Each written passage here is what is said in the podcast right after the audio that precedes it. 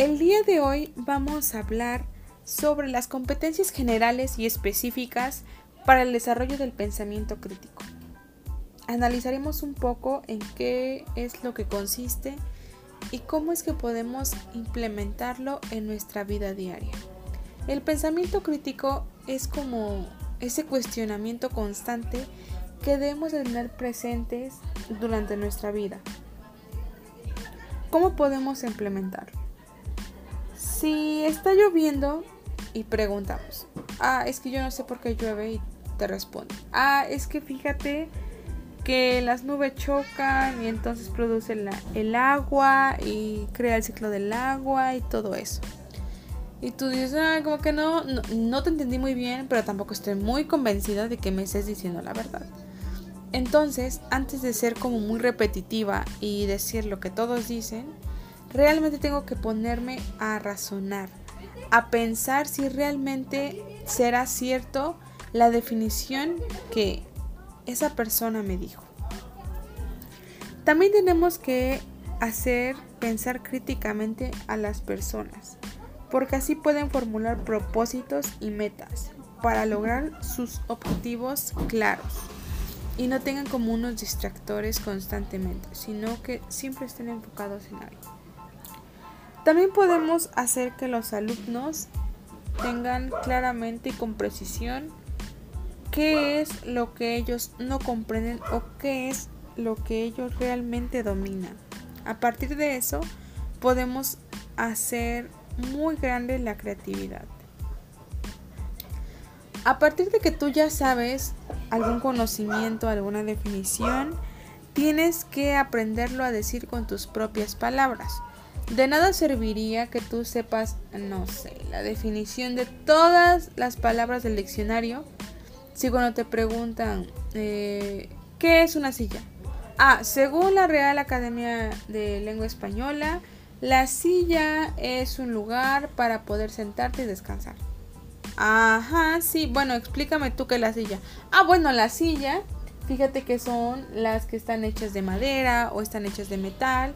Y a veces tienen unos cojines y un respaldo para que cuando te sientes te recargues si estás cansado, las usas para comer, las puedes usar para hacer tarea, mientras estás viendo una película.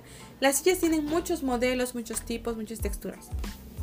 Ah, entonces ya estás pensando más allá, con tus propias palabras, describiendo alguna cosa o situación. Y eso es muy importante en que los alumnos lo deben de aprender. También es necesario que ellos sepan decirlo, porque muchas veces no tienen como esa expresión corporal o vocal para dar a entender claramente sus ideas. Y entonces empiezan a caer como en muletillas. Es que, es que yo dije, es que yo creo, es que, es que, es que. Y entonces no se entiende absolutamente nada de lo que ellos quieren decir y no amplían nunca su vocabulario.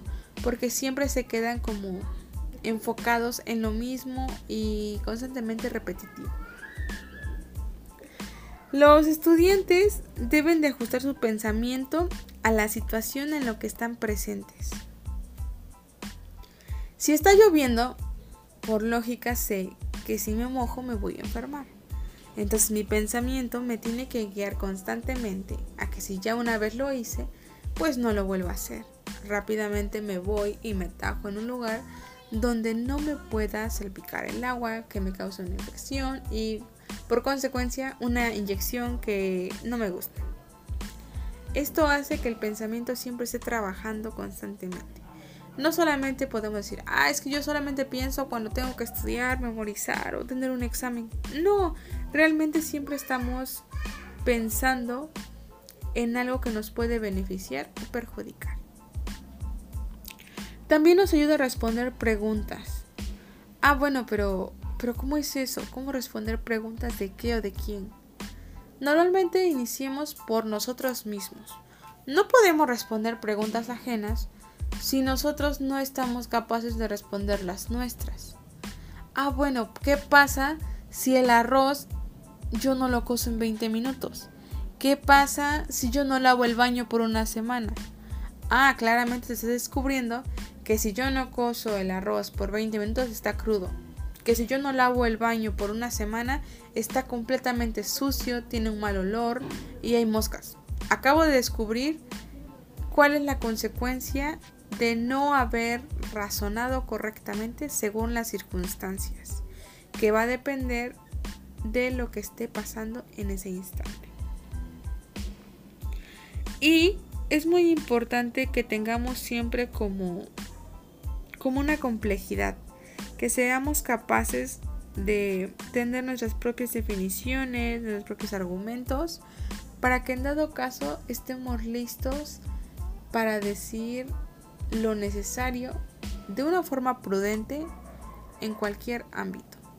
Solamente así lograremos tener un pensamiento creativo y competente dentro de un aula o institución en la cual nos estemos guiando. Y principalmente para la experiencia, porque si ya tuvimos algo desagradable, por ejemplo, mi mamá me dijo que pusiera el pollo por 45 minutos y llenara la cacerola a la mitad del agua. Sí, pero ese día me dio flojera y me puse a ver una película y solamente llené una cuarta parte de la cacerola y dejé una hora y media el pollo.